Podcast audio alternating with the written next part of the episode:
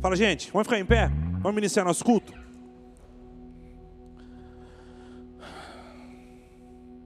Tá todo mundo pro lado de cá, tá penso pro outro lado. Abra o livro de vocês aí, no celular, aonde tiver. Jeremias capítulo 29, no versículo 11.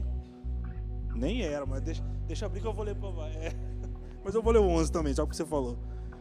É o 11, é o 11, pode ser o 11. Eu marquei o 12, mas o amarelo está marcado tudo. Jeremias capítulo 29, versículo 11, 12 e 13. Toda vez eu começo o culto, e você já deve ter enjoado, porque eu sempre falo assim, toda vez eu começo falando a mesma coisa, repetindo. Esse é o seu momento com Deus. E você precisa entender isso.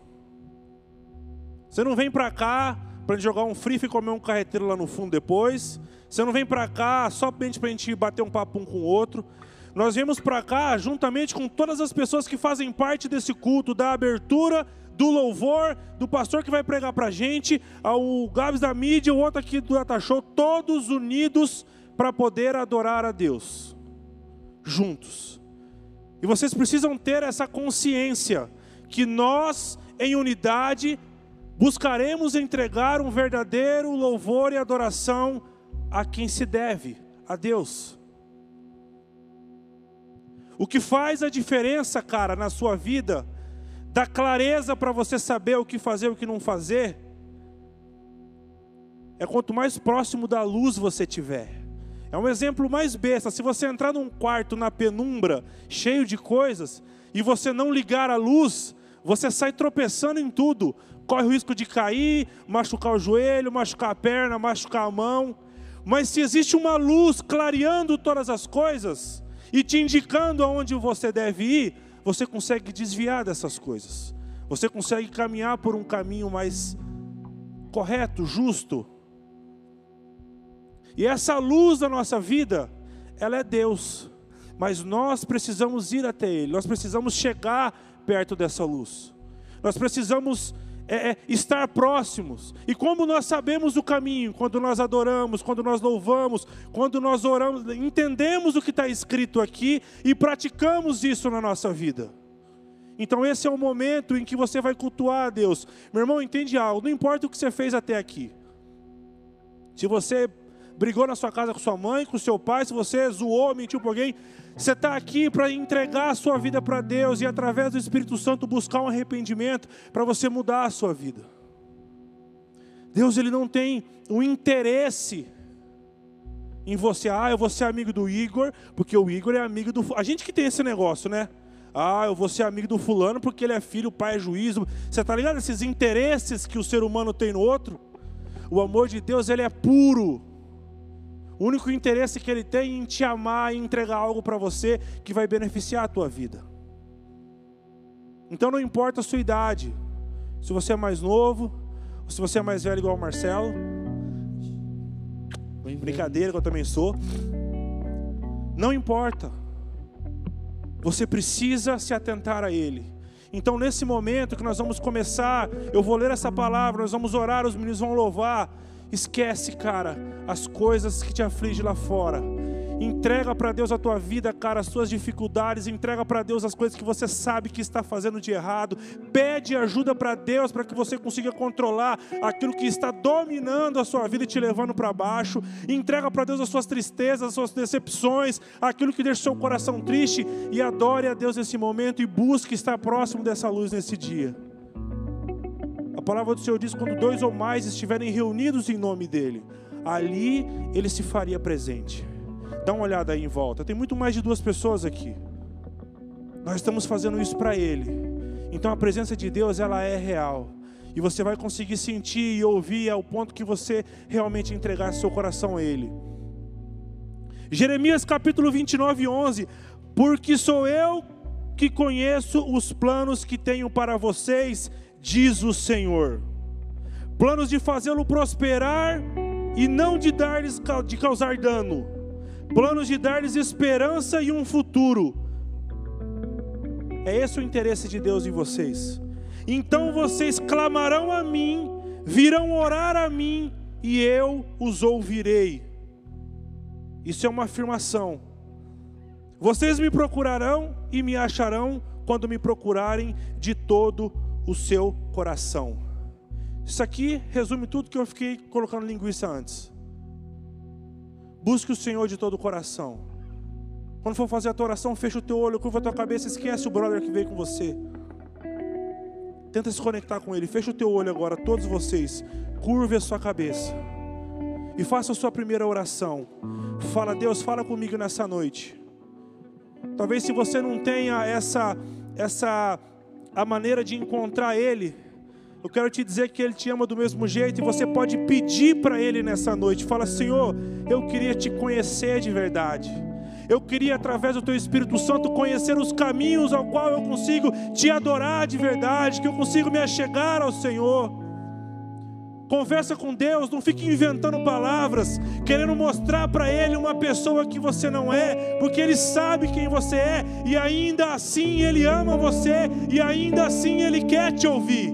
Então conversa com Deus do seu jeito, com o seu linguajar, com a sua sinceridade, se entrega para Ele nessa noite. Porque Deus, isso é certo, porque nós lemos aqui, Deus tem algo para falar com você. Deus tem algo para entregar para você nesse dia.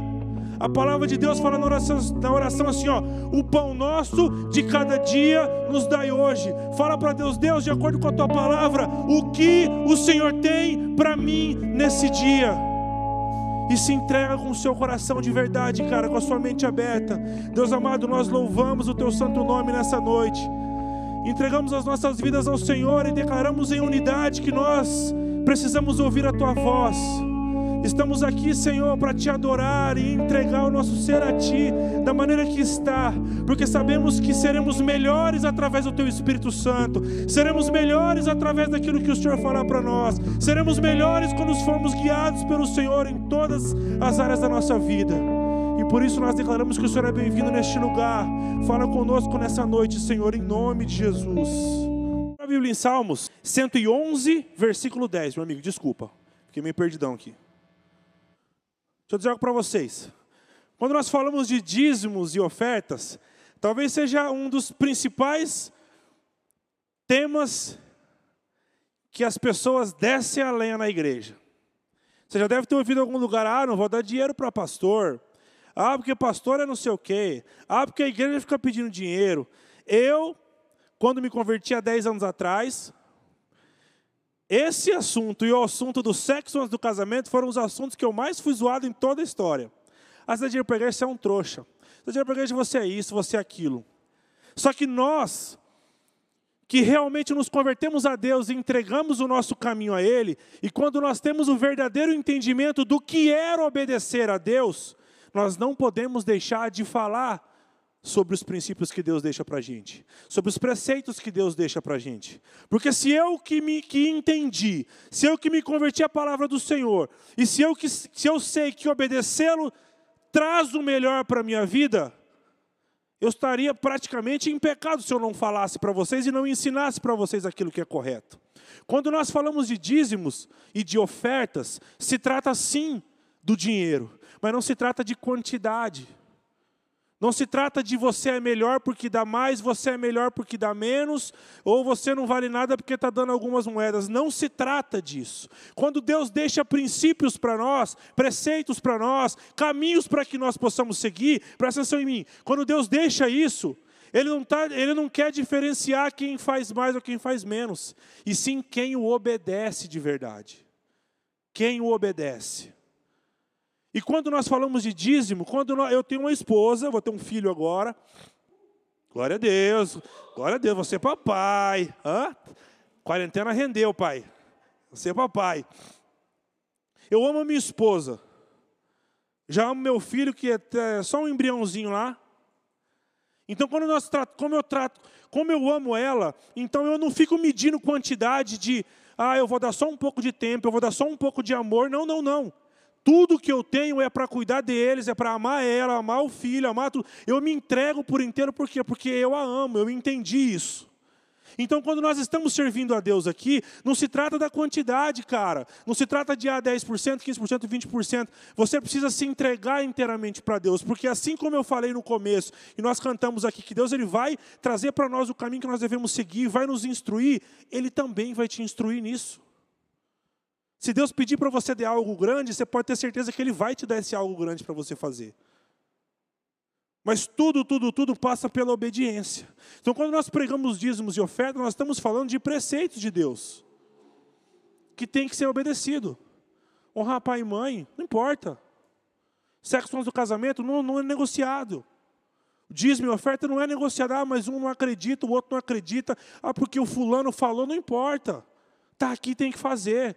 Você não pode mentir, você não pode roubar, inveja. Essas coisas não se negociam. Às vezes isso é mais forte do que você, talvez você tenha um entendimento muito forte porque pessoas inventaram coisas na sua cabeça, mas nós estamos aqui para poder pregar a verdade para você e te instruir que se você buscar respostas e conhecimento em Deus, você também vai ter esse entendimento. Pastor Júlio não fala sobe lá e fica pedindo dinheiro porque a gente fez de grana. Não se trata de grana, se trata de obediência. Não se trata de valores, se trata da gente ensinar aquilo que é correto a se fazer. Então, eu quero pedir para você, estude sobre esse assunto, medite sobre esse assunto, ore a Deus sobre esse assunto, para que você entenda o valor disso. Se você tiver dúvida, nós estamos por aqui para poder conversar com você, para poder orar com você. Então, nós, esse é o momento nosso de dízimos, de ofertas. Se você tem algo para trazer, você pode trazer aqui, você pode entregar no final, você pode conversar com o Marcelo, que cuida dessa parte para a gente, você pode conversar comigo, você pode trazer no domingo e entregar para o pastor. Graças a Deus nós estamos numa igreja limpa e que realmente tem transparência e respeito com aquilo que nós fazemos. Eu queria que você ficasse em pé para a gente poder orar.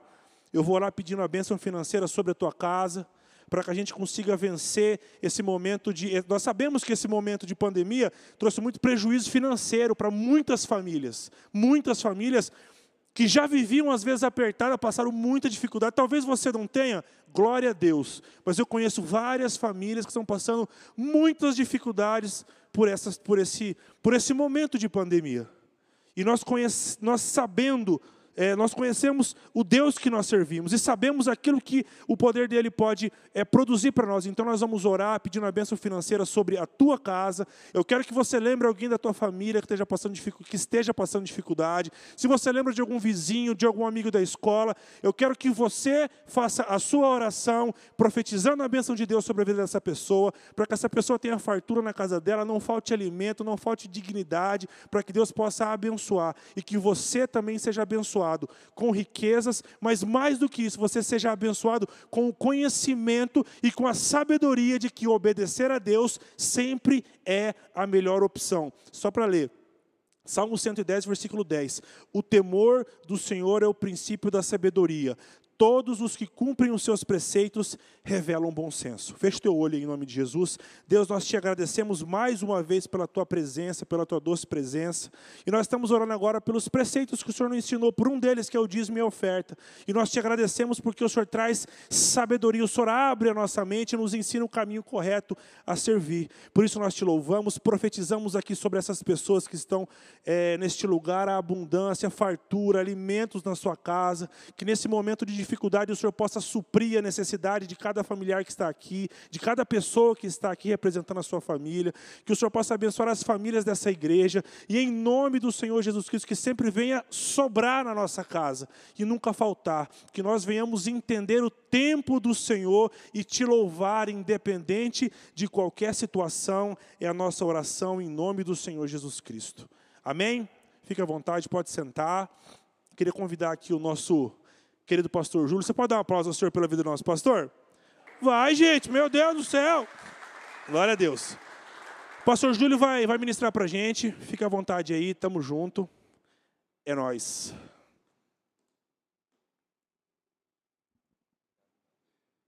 Glória a Deus, amém, igreja?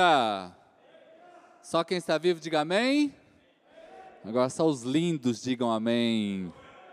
Sempre tem mais lindo do que vivo, né? Já fez elogio para essa pessoa que está pertinho de você? Né, de repente você não fez ainda, pode dizer para ele assim: olha, né, você não é, você não é feio. Pode falar para ele: ó, você não é feio, você só dormiu pouco, né? Você não é nem um pouquinho feio, você só dormiu um pouquinho, né? Graças a Deus, gente. Então, muito bom estarmos juntos aqui, né? Junto com o Hugo, junto com a equipe aqui. Não é a Jaque não está aqui, fica aqui o nosso abraço para a Jaque. Está se cuidando como mamãe. E cada adolescente, cada jovem, né, que está aqui, é uma honra né, esta igreja poder tê-los aqui, familiares, alguém que está acompanhando pela internet também. Né, quem está aí acompanhando pela internet, não sei se o Gabriel consegue ali comunicar-se com você, tá aí, se alguém comunicar, né? Alguém aqui pode falar com você, né? Então, assim, gente, estamos aqui retomando as nossas atividades já agora poucos dias já, né, reorganizados, voltando aí, o Hugo aí com o projeto do Free Fire para a gurizada, né, pode dar um glória, né, eu sei que vocês, né, né, para a comida, né, não sei se hoje vai ter janta aí, né, porque, é. Tem gente que fica aqui esperando só o final de semana para comer, né? Vou até dar uma palavra sobre isso hoje. Mas que bom, mas que bom a estrutura da igreja né, está aqui para que você, adolescente jovem, se sinta amado, parte deste lugar, valorizado. Né, por isso nós estamos aqui sempre, a igreja porta aberta. E quando terminar tudo isso, que a gente puder estar ainda mais atuantes ainda, né, tem muitas coisas que Deus quer fazer neste lugar e que Ele estará a cada dia trazendo para nós. Né? Quero aqui parabenizar os meninos do louvor, né? que vêm aqui servir, então estão de parabéns, né? todos eles. Né? A Aline fica aí, né? nossa, a guria toca de tudo, gente. Né? né? E, é, e, os meninos aí também, né, de parabéns, cantando, fico muito feliz, né, porque é uma geração que está crescendo aqui na igreja, se envolvendo. Então você que está aqui hoje, né, não pare de crescer em Deus. Eu quero dar até uma palavra sobre isso, Romanos, capítulo 13, versículo 8 a 10. Romanos 13, do versículo 8 a 10, enquanto é aberto aqui. Só lembrando que nós temos um aplicativo chamado Church do Alto, está no ar para Android, né? mas em breve já era para, ter, já era para estar na, na, na, Apple, na Apple Store, né? mas em breve estará aí. Você pode baixar e lá você vai acompanhar todas as notificações, os vídeos que a gente sobe, os recados que tem, né? tudo está lá para facilitar uma área de membros, leitura da palavra, avisos que a gente pode mandar diretamente para os grupos relacionados. Já até falei com o Hugo aqui, já fica aqui o Gabriel, né, incumbido de montar um grupo dos adolescentes. Então você que tem celular Android, já baixa aí, tá ok? Acompanhe-nos também no canal do YouTube Ali a gente tem um feed ali organizado para você ser alimentado na sua fé. Temos agora, ultimamente, retirado toda a parte do louvor. Fica ali dois, três dias, aí o Gabriel reorganiza lá, porque a gente não pode ficar com louvor lá. É, não é que não pode, dá muito problema de direitos autorais, e aí algumas vezes a gente precisa ficar se justificando, mas em breve eu tenho certeza né, que os meninos vão cantar as músicas deles aqui. Né? Vão cantar as músicas, vou repetir, talvez o microfone está meio baixo, tá? Vão cantar as músicas deles aqui na igreja. Né? E aí vai ficar tudo isso lá organizadinho para você. Mas você que gosta, né, eu sei que todos estão na internet hoje, então você tem como você assistir um conteúdo de qualidade, que são as ministrações aqui da igreja. Então, Church do Alto é o nosso canal do YouTube, amém? Gente, não devam nada a ninguém nem aquele lanche no final do culto, hein? A não ser o amor uns pelos outros. Pois aquele que ama o seu próximo, este tem cumprido a lei.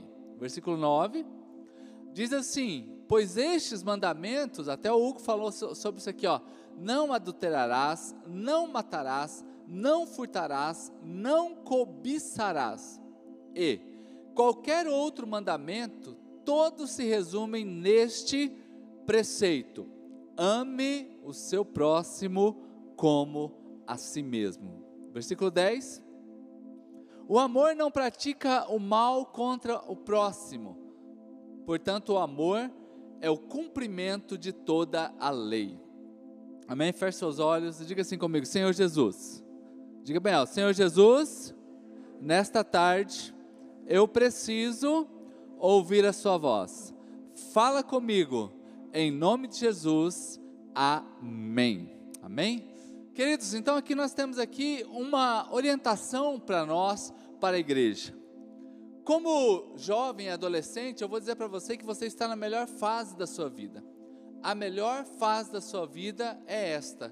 Você ainda está resolvendo algumas coisas de estudo, de família, mas hoje você tem uma certa liberdade para você poder se envolver muito com Deus, diferente de quem já está casado, porque tem que cuidar da família, e precisa cuidar das coisas de Deus também, você consegue um foco nisso muito maior. E nunca foi tão sério e tão é, necessário nós termos cristãos verdadeiros, que amam a palavra e que vivem em função desta obediência à palavra de Deus. A melhor coisa que tem é encontrar alguém, por exemplo, para casar, que seja aqui na igreja que você escolha uma profissão orando a Deus aqui e Deus fale para você sobre qual a profissão que você vai exercer durante toda a sua vida. Queridos, olha como que são duas coisas muito sérias e que você passará o resto da sua vida em função dessas coisas. E essas coisas precisam ser então o quê? Muito bem orientadas por Deus. Uma das coisas que eu tenho aprendido já há alguns anos pastoreando, que é o seguinte: o povo de Deus sofre especificamente por falta de conhecimento. Sofre por falta de conhecimento. Não são recursos financeiros, não é a saúde, não é um problema em casa. Sofre porque falta conhecimento.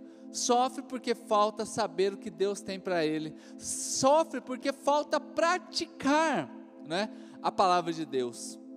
Então aqui, nós não devemos dever nada a ninguém, nós devemos aqui não adulterarás, não furtarás, não cobiçar, e tudo isso aí que eu vou explicar um pouquinho mais. E completando aqui, ainda diz assim: o amor nunca vai praticar o mal contra o próximo. Então a gente aprende aqui que há uma obediência à palavra de Deus. Obediência completa à palavra de Deus. Você foi chamado, eu fui chamado para esta obediência. Assim também, quando nós caminhamos em obediência à palavra, nós não temos direito de desobedecer, principalmente quando fere o nosso padrão e o nosso princípio como cristão, como evangélico, como aquele que acredita na palavra. Por exemplo, Daniel e os seus amigos, a Bíblia diz que Daniel foi jogado numa cova dos leões porque ele se recusou a, as pessoas queriam que ele parasse de orar.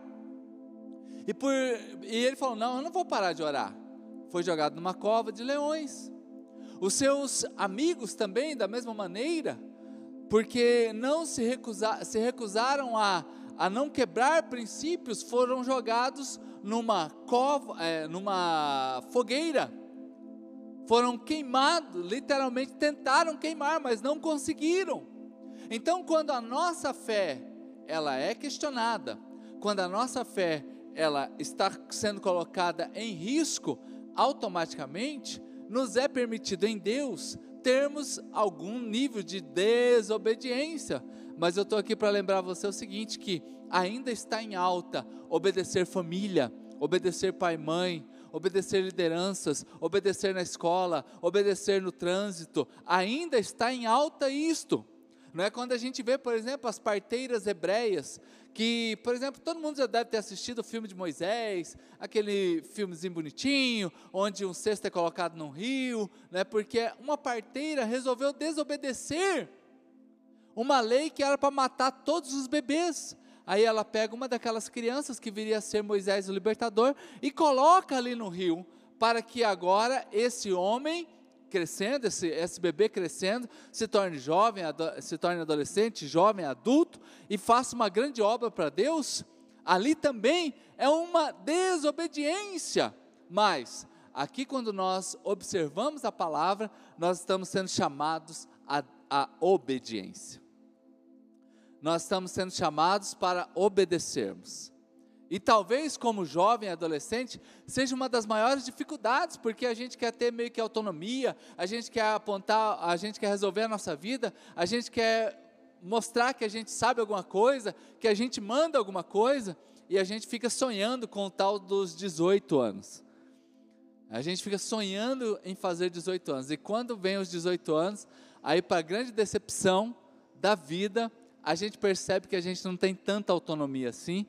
Pelo contrário, agora vamos ser cobrados, agora tem conta, agora tem dívida, agora tudo diz respeito a você, não é? Até os 18, entre aspas, você vive na aba da sua mãe, do seu pai, de alguém. Mas passado isso aí, na grande maioria dos casos, agora a responsabilidade é completamente sua. Então, aqui, queridos, a primeira coisa para a gente aprender nessa tarde, que, por exemplo, sobre o amor.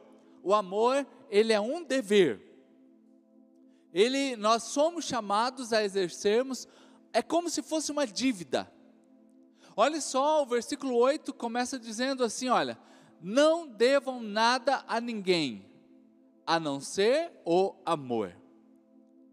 E aqui quando eu estou falando, né, não é desse amor que você está pensando aí, né, porque a gente sabe que jovem né, tem um amor para dar, né, todo dia está apaixonado. Todo dia chega na igreja, é um paz do Senhor, já é suficiente para o amor aflorar, né? Paz do Senhor, irmã, né? Ai meu Deus, ele falou paz do Senhor para mim, né? Olha, os meninos também, né? Eles, às vezes quer dar um de durão, né? Mas chega em casa assim apaixonados, né? Amando, né?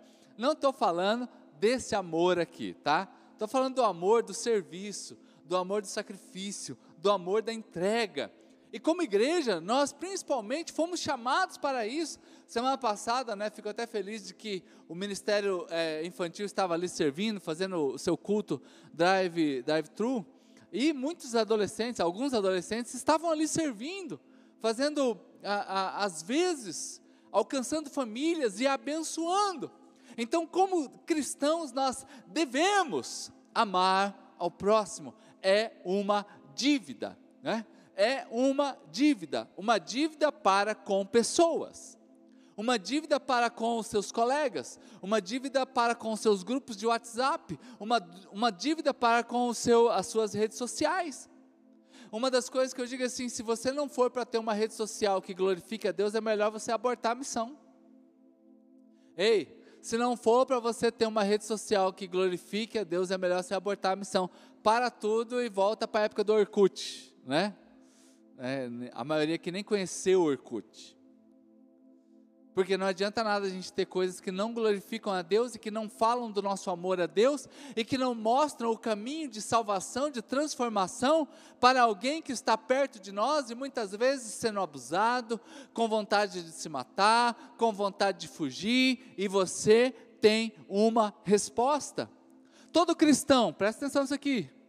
Todo cristão precisa ouvir Ei, antes de você sair abrindo a sua boca e falando um monte de lero-lero, ouça. Ei, ouça. Em casa, se eu for conversar com seu pai e sua mãe, o que, que vai falar de você? Ouça. Ouça antes de qualquer coisa. É um dever. Ei, não deva nada a ninguém a não ser o amor. E quando a gente está preocupado realmente com outro, a gente tem prazer em ouvir, a gente tem prazer em compreender. Ei, uh! além de ouvir, a gente precisa compreender o que, que o outro está falando. Se a gente aqui, como hype, como, como Ministério de Adolescentes e Jovens aqui da igreja, a gente pode ter um papel fundamental, porque hoje há tanta incompreensão, há, tanta, há tanta, tantas pessoas com opiniões, tão rígidas, tão, e eu vejo isso já desde adolescentes e jovens. Ei, compreenda, compreenda o que, que seu pai está querendo falar para você. Compreenda o que, que sua mãe está querendo dizer para você. Compreenda o que, que as pessoas estão querendo para você. Na maioria das vezes, ninguém quer o seu mal. Na maioria das vezes, líderes, por exemplo, Hugo, como líder aqui, muitas vezes ele vai ter que chamar você para uma conversa mais séria. Porque os seus pais têm o telefone do Hugo, se não tem, deveria ter. Sabe por quê? Porque muitas vezes há uma situação complicada e vai chamar o Hugo, e o Hugo vai chamar você. E se o Hugo não resolver, me chama. E se eu não resolver, aí meu filho, aí a gente salga, pendura no varal ali e larga, viu? Porque aí não tem jeito. Ó, mas deixa eu falar uma coisa para você: compreensão. Compreenda. Se você tiver o seu coração hoje disposto a compreender o que, que a pessoa está querendo de fato falar para você, a sua vida muda nessa noite. A sua vida, você sai daqui hoje, mãe, eu não entendi aquela parada que você me falou agora na hora do almoço. Dá para explicar de novo, né? A senhora estava falando meio alto para me lavar a louça. Eu só entendi as palavras altas. É, era para me lavar a louça, então pera lá. Você vai chegar hoje, a sua mãe vai ter até quase que um infarto. A hora que você pegar a bucha e começar a lavar a, louça. Meu Deus, que culto foi hoje? O que aconteceu lá nessa igreja hoje? Porque você começou a compreender o que, que a pessoa está querendo dizer para você. Dá uma respirada bem forte aí. Enche o pulmãozinho assim de ar, enche. Vamos lá, é um exercício. Um, dois, três. Enche. Agora olha para a pessoa que está ao seu lado e fala assim: compreende, cabeção. Compreende, cabeção. Compreende, gente. Ó, aprenda isso. Ame, respeite. Abra mão dos seus direitos. Abra mão dos seus direitos. A gente é cheio de querer.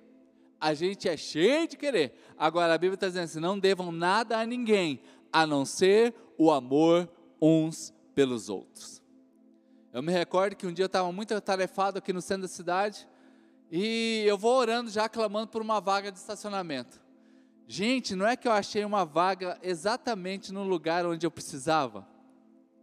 Só que, tipo, dois carros para frente tinha um senhorzinho com o carro parado, eu nunca imaginei que o, o, senhorzinho estava esperando aquela vaga. E eu nunca dei uma estacionada tão rápida, igual aquele dia. Eu cheguei, a vaga estava lá. Falei, Gente, estacionei. Deve ter sido dois segundos.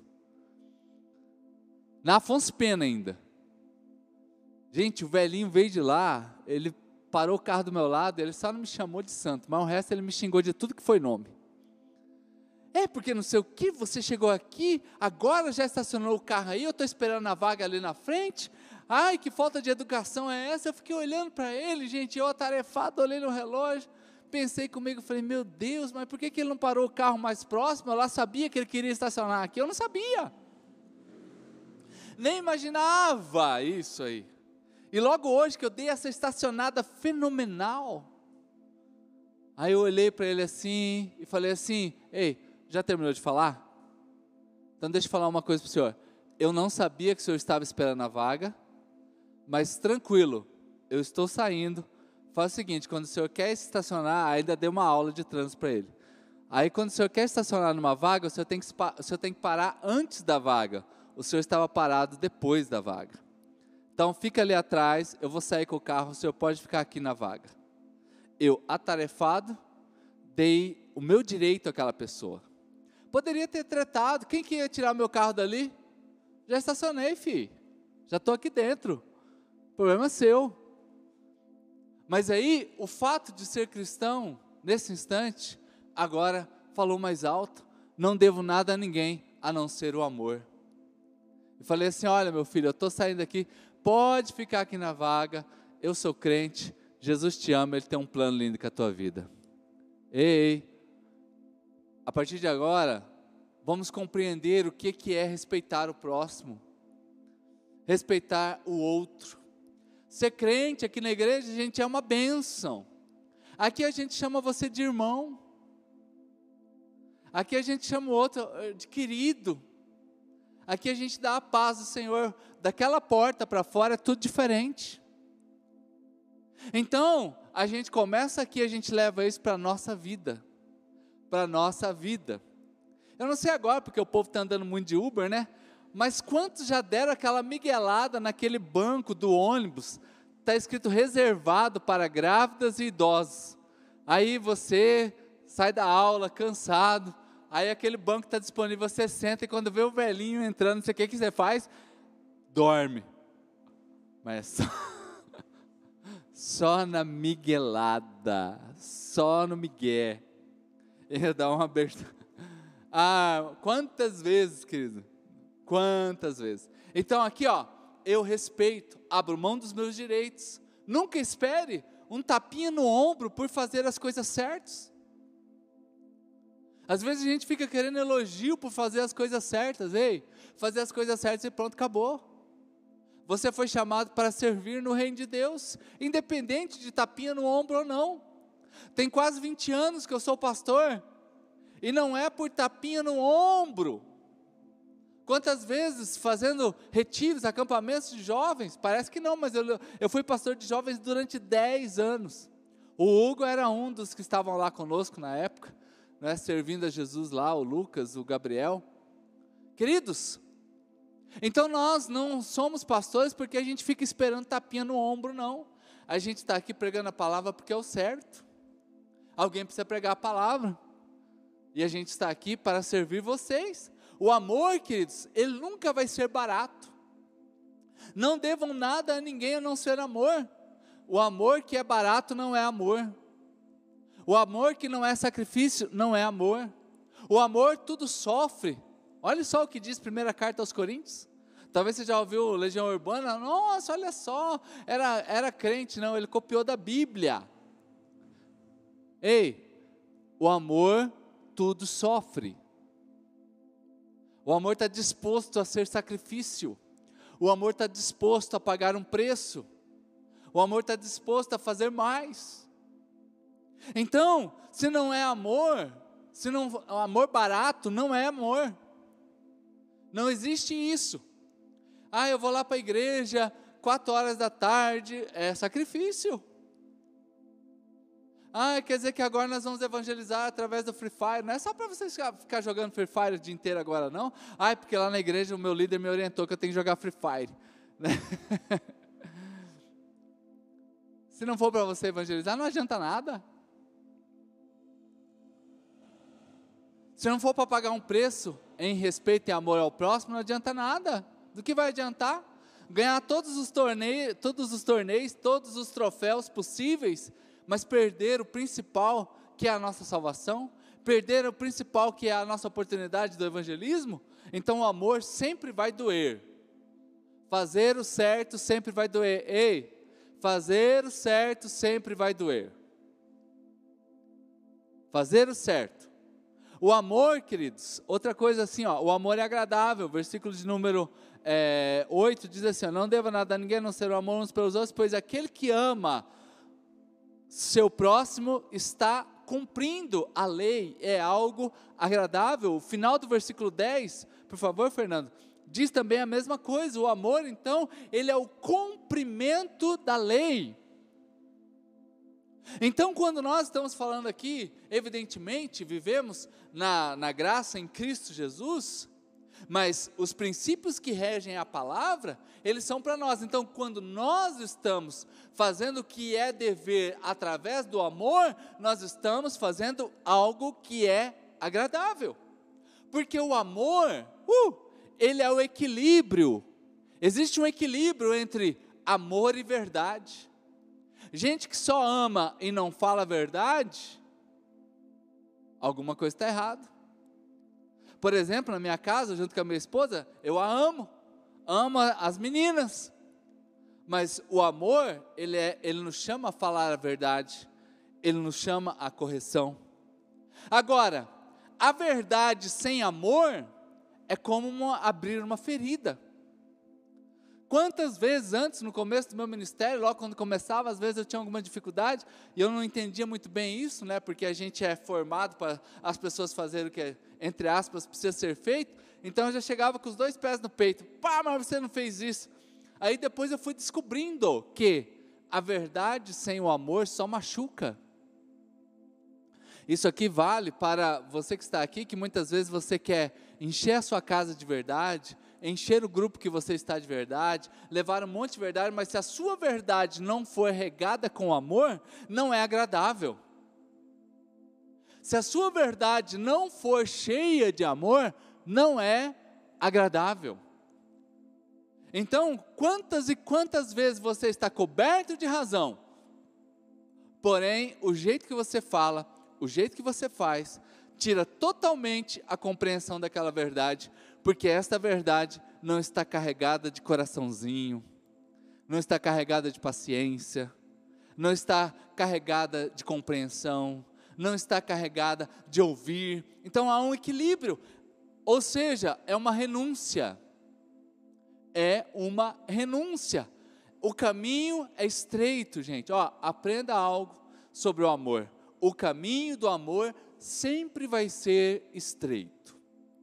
E principalmente o amor verdadeiro, real, a partir da palavra de Deus, o amor que quer bem ao, ao próximo, este caminho sempre será estreito, ou seja, ser cristão sempre será difícil. Se alguém falar para você que ser cristão é uma coisa fácil, está mentindo. Porque nesses 26 anos que eu estou na igreja, nunca foi fácil. Nunca foi fácil dizer não ao pecado. E olha que quando eu me converti, eu conhecia todos os botecos dessa cidade. Conhecia todas as baladinhas que a gente tinha naquela época, né? Que eram outras, outros momentos. E vez ou outra, quando eu estou aqui, eu escuto uma música, o meu pezinho começa até a bater. E eu falo, eita, eu já volta, volta, céu, céu, céu, céu. Vamos glorificar a Deus. Quantas vezes numa prova, aquela prova assim, ó, agora não, porque você está tudo em home office, né? Agora não dá nem para colar, né? Mas quantas vezes você chegou na escola não tinha, você não sabia que, às vezes nem sabe, nem sabe que tem prova naquele dia. Aí você já pede o quê? A cola, a manobra. Não faz trabalho. Sabe que tem uma galerinha, Hugo, que não gosta de fazer trabalho de escola? E sempre tem aqueles ninjas na sala, não tem? Aquele povo assim que faz os trabalhos, sempre tira 10, o professor elogia. Você já fica olhando qual é o grupo dele. E só fala assim: dá para colocar meu nome aí nesse grupo? Quem já, né? Não precisa ser. Ainda bem que você está usando máscara aqui para não se declarar agora, né? Olha, querido, deixa eu falar para você o amor custa caro. O amor custa caro. Começa nesses pequenos detalhes. Numa prova, num dia na sala de aula, quando voltar às aulas, daqui a algum tempo. É esse equilíbrio. O amor, queridos, é essa renúncia. Quem teme a Deus, certamente não tem medo de nada. Em que sentido? Porque o amor lança fora todo medo. Quando você, ei, uh, quando você começa a caminhar em amor, junto com Deus, você vai perceber que alguns medos, não, eu não estou dizendo para você não ter medo de um leão, olha o leão, ah, vou, não, estou cheio de amor aqui, esse leão vai, ele vai, ele não vai fazer nada comigo. Olha uma carreta vindo, olha aí, ó, até brilhou aqui, né? Olha uma carreta vindo, não, estou cheio de amor, essa carreta vai parar agora, se Deus quiser. Não, não faça essas besteiras, tá? Não, Estou falando aqui, por exemplo, assim, algumas coisas no seu dia a dia. Algumas coisas que você será desafiado certamente. Quando vamos falar de concursos públicos, quando vamos falar de você ter um, um, uma situação de empreendedorismo, quando você for fazer alguma prova, quando você for casar, quando você for namorar, alguns medos que você, por conta do amor, que está dentro de você, certamente você vai conseguir colocar de lado e vai vencer, porque o Senhor está contigo. E se você acredita, nisso, aplauda ao Senhor Jesus Cristo bem alto.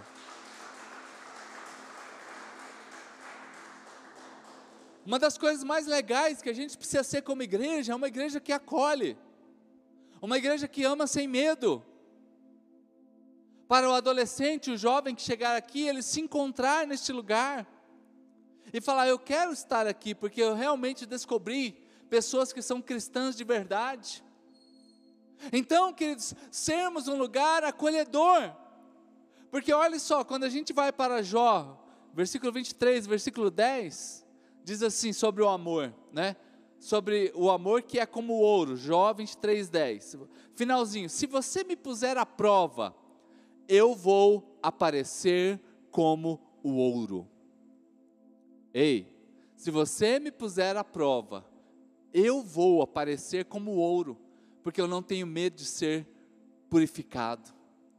Aí eu pergunto, né, hoje, como a gente está começando isso aqui, depois de tantos meses sem uma, atividades corriqueiras, Mas se colocar à prova você, vai aparecer o quê? Vai sobrar o quê? Se virar cinza, não serviu para nada. Se você for como uma palha, minha mãe que tinha esses ditados, né? isso aí é fogo de palha, isso aí passa rápido. Ei, quando coloca a prova, o que que sobra? Não, Jó diz assim, ó, pode me colocar à prova, porque eu sei que vai sobrar ouro, eu sei que o que vai sobrar na minha vida é joia, eu sei que o que vai sobrar na minha vida tem muito valor. Então, quando nós voltamos lá para o texto lá que nós começamos a ministrar aos irmãos, né, que é Romanos 13, versículo 8 em diante, então volta lá para nós, Fernando. Não devam nada a ninguém a não ser o amor. A gente já sabe que esse amor pode ser colocado à prova. A sua vida pode ser colocada à prova, porque o que vai sobrar é um crente de verdade. Agora, para a gente caminhar já para o final, é, o amor não causa nenhum mal ao próximo.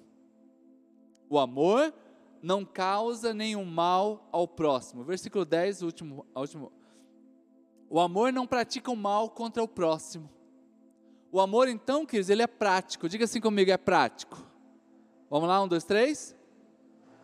O amor é prático. Um, dois, três. Porque ele é prático. Não é uma coisa que está no campo da filosofia. Não é uma coisa que está no campo das ideias. Não, o amor é prático. Aí nós vamos para o versículo 9, porque está dizendo assim: olha, já que ele é prático, então olha só, não vai adulterar, então, desde já, comece a cuidar da sua sexualidade. Primeiramente, em ser puro diante de Deus, nessa época de jovem, de adolescente. Então, já começa a cuidar disso. Segundo, quando você estiver casado, quando você estiver namorando, noivo, você vai já entendendo o valor da fidelidade. Porque por que, que eu amo o próximo? Quando eu amo o meu próximo, então eu não vou trair o meu próximo. Eu não vou pisar na bola com o meu próximo. Eu vou ter respeito. Ei, por que eu estou falando isso daqui? Ai, pastor, mas eu, eu não estou namorando, eu não estou, mas vai, um dia vai namorar. E já começa hoje. Aprender o quê? Que é como que eu amo o meu próximo, cuidando desses detalhes da vida. Então eu não vou ser traíra eu não vou pisar na bola. O amor, ele é prático. O amor, ele é de coisas práticas para o dia a dia. Então, olha só, não é que você, ah, eu estou aqui, ai, pastor, eu estou concordando com tudo isso aí, mas não é para concordar, é para praticar. Ai, pastor, eu estou discordando de tudo isso aí. Não é para discordar também, é para praticar.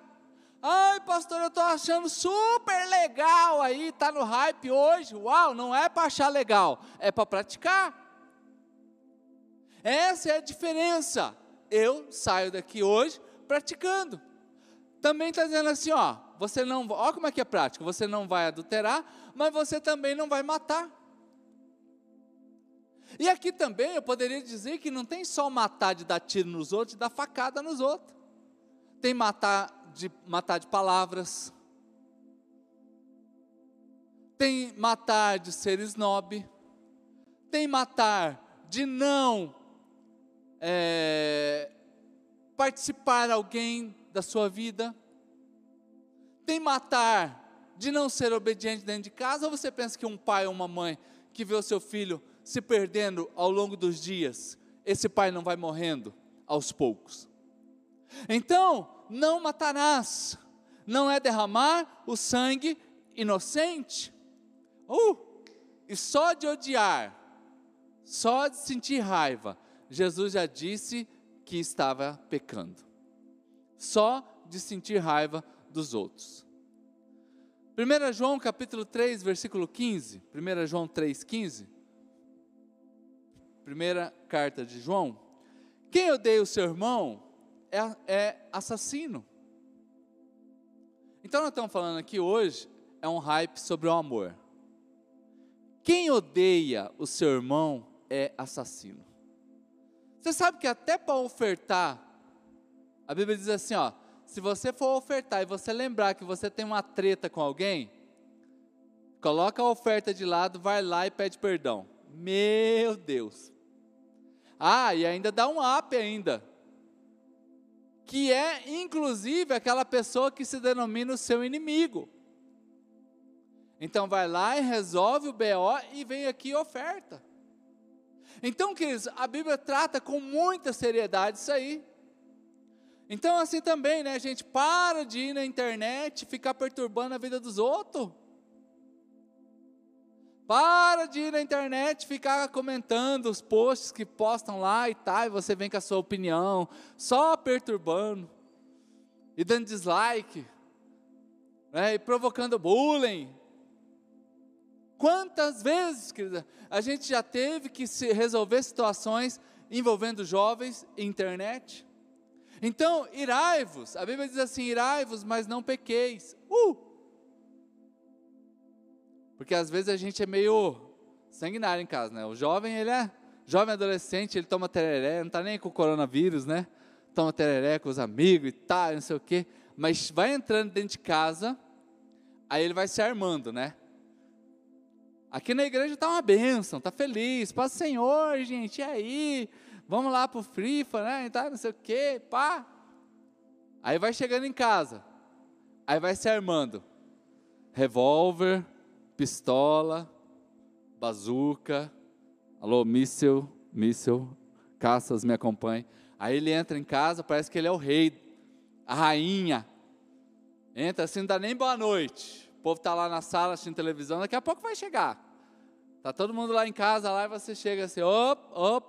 Aí vai na panela, abre assim, meu Deus, que pobreza nessa casa, ai, ai, ai. Aí vai para o quarto, bate a porta do quarto. Já viu algum jovem que bate a porta do quarto? Não olha para o lado, foco, foco, tá? Bate a porta do quarto. Porque ele agora, ele se acha. Aí chega aquela mensagem lá, aquela chamadinha de vídeo da amiga. Oi, amiga! Hum, I love you, tamo junto. Ah, na, na, horas ali comentando. Aí desliga, ah, essa casa, ai meu Deus, essa casa. Essa internet aqui hoje está uma porcaria, ai não sei o que, ai esse celular é ruim. Ei, uh! Então olha só, o amor, queridos, ele, ele, eu não, não peco quando eu estou irado, quando eu estou chateado. Então não furtarás. Uh! Essa mensagem nunca foi tão importante para o Brasil nessa época. A gente está vendo pilantra de político safado aproveitando doença para encher o bolso. Se Deus colocar você em um órgão público, aquele papel que está lá não é seu, aquele carro corporativo não é seu. Começa aqui na igreja. Deus pode colocar é, fazer da tua vida um grande ícone no Brasil, para as nações da terra. Pode ser aqui da igreja.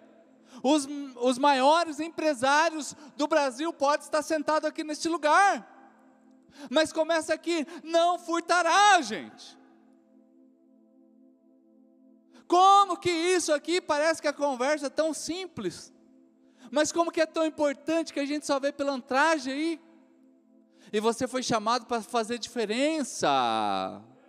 Você foi chamado para fazer diferente. Não furtarás.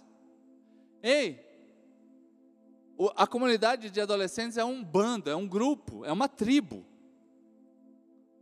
Então vocês vão na casa um do outro. Ei, aprenda: o bem que está na casa do seu coleguinha não é seu.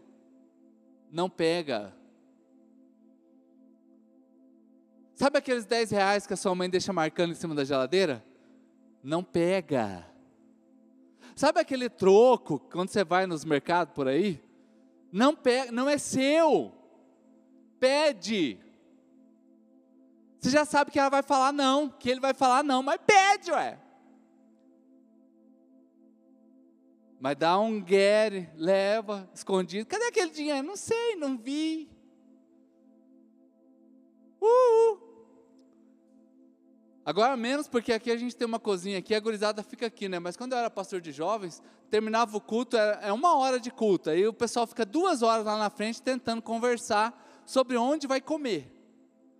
Então é uma hora no culto e duas horas lá, lá fora resolvendo, não vamos comer onde? Aí resolve que vai no X bactéria ali da esquina mesmo e tá tudo certo. Mas sempre tem aquele que não tem dinheiro, não olha para o lado que ele veio. Tá? Ele está aqui em nosso meio, aquele que não tem dinheiro. Tá? Olha, foco, gente, foco, foco. E já percebeu como que aquele que não tem dinheiro é sempre o que pede o suco de laranja? Todo mundo pediu a cocona de dois litros para resolver a vida ali, tudo, mas ele não. Ele é o diferentão, ele está sem a porta, mas ele pede o suco de laranja. Aí os que têm dinheiro começam assim: quem pediu suco? Eu não vou pagar suco, não. Eu não pedi suco. É outra treta para resolver pós-culto agora.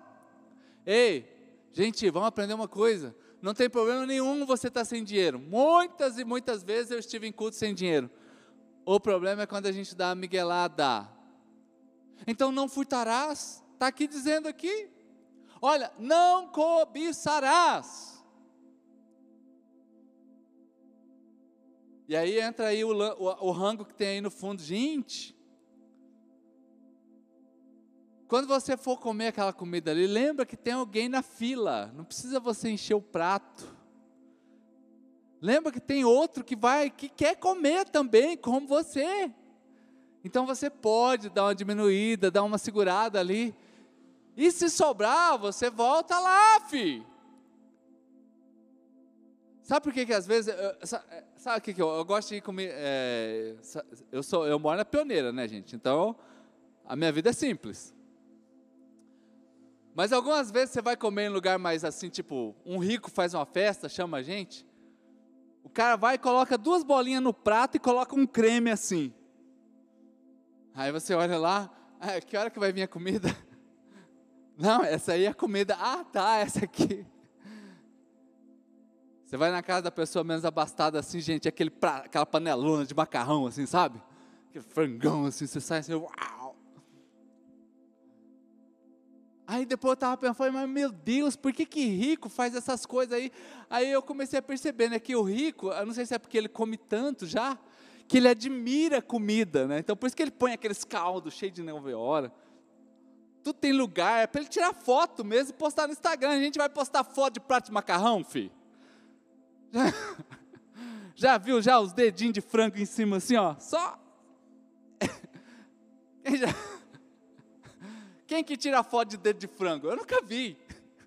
Agora, coloca lá um creme né, cheio de nove horas lá e duas bolinhas de carne assim, tem foto. E um, um, um galho de alface do lado. Gente, aquilo lá não enche nem o buraco do dente. Então agora a gente não. A comida, né?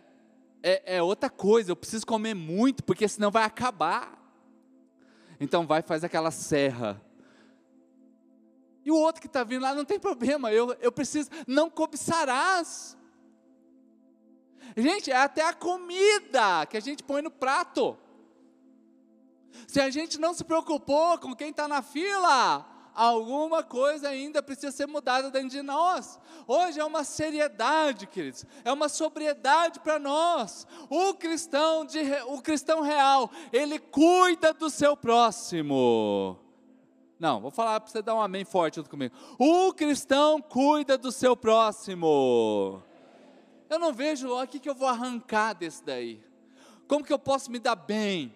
Eu não sou uma máquina de destruição do meu próximo. Eu amo o meu próximo. Porque, queridos, é isto. Quando começa o versículo 8 falando né, sobre exatamente isso, não deva nada a ninguém, a não ser o amor.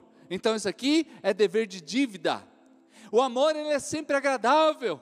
E o amor, ele nunca vai ser causar mal a ninguém. Porque eu sempre coloco o próximo como uma missão de vida. Você quer ter uma causa na vida?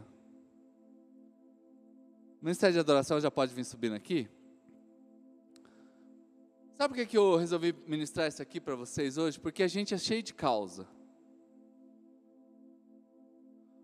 Jovens e adolescentes estão em busca de causas. E aqui é uma causa para você. Qual é a causa? Eu não vou causar mal a ninguém. Deveria ser uma causa para nós. Crescermos assim, vivermos assim. Nossa família, sim. Colega de trabalho, assim. Pessoal da faculdade, assim. Do cursinho, da escola onde você está. Eu nunca vou causar mal a ninguém. Aliás, foi isso que Jesus fez. Quando Jesus, ele vem a essa terra, morrer por mim, morrer por você, é simplesmente pelo fato de que ele quer causar bem na tua vida. E é por isso que nós estamos aqui. Uma causa. E eu admiro quem tem causas. A gente vê aí, ah, eu estou defendendo as baleias azuis, estou defendendo o mico-leão dourado, estou defendendo o Pantanal que está em chamas. São causas. E para nós que estamos aqui na igreja? Qual seria a causa da sua vida? Esse texto nos dá uma, uma ideia. Eu não vou causar mal ao meu próximo.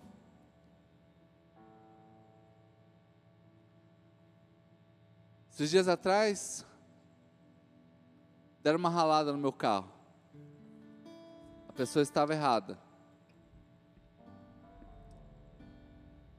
Uma das causas que você tem que ter na vida: nunca prejudique ninguém em nada. Você errar no trânsito é normal. É super comum errar no trânsito. O que, que deveria ser incomum é alguém causar prejuízo para o outro e não assumir. Porque eu olho para a pessoa e vejo, você não precisa passar por prejuízos por minha causa.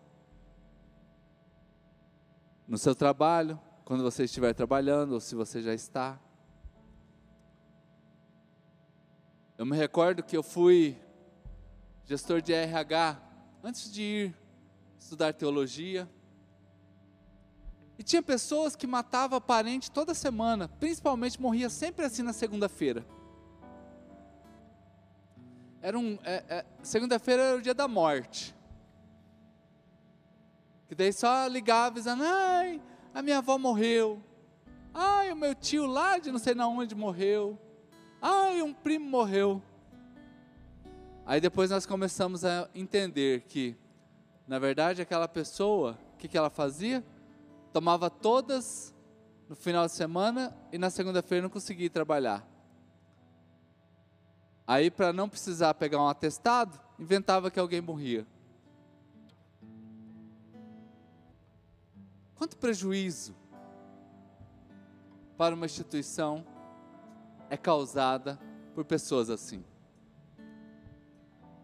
Quanto prejuízo?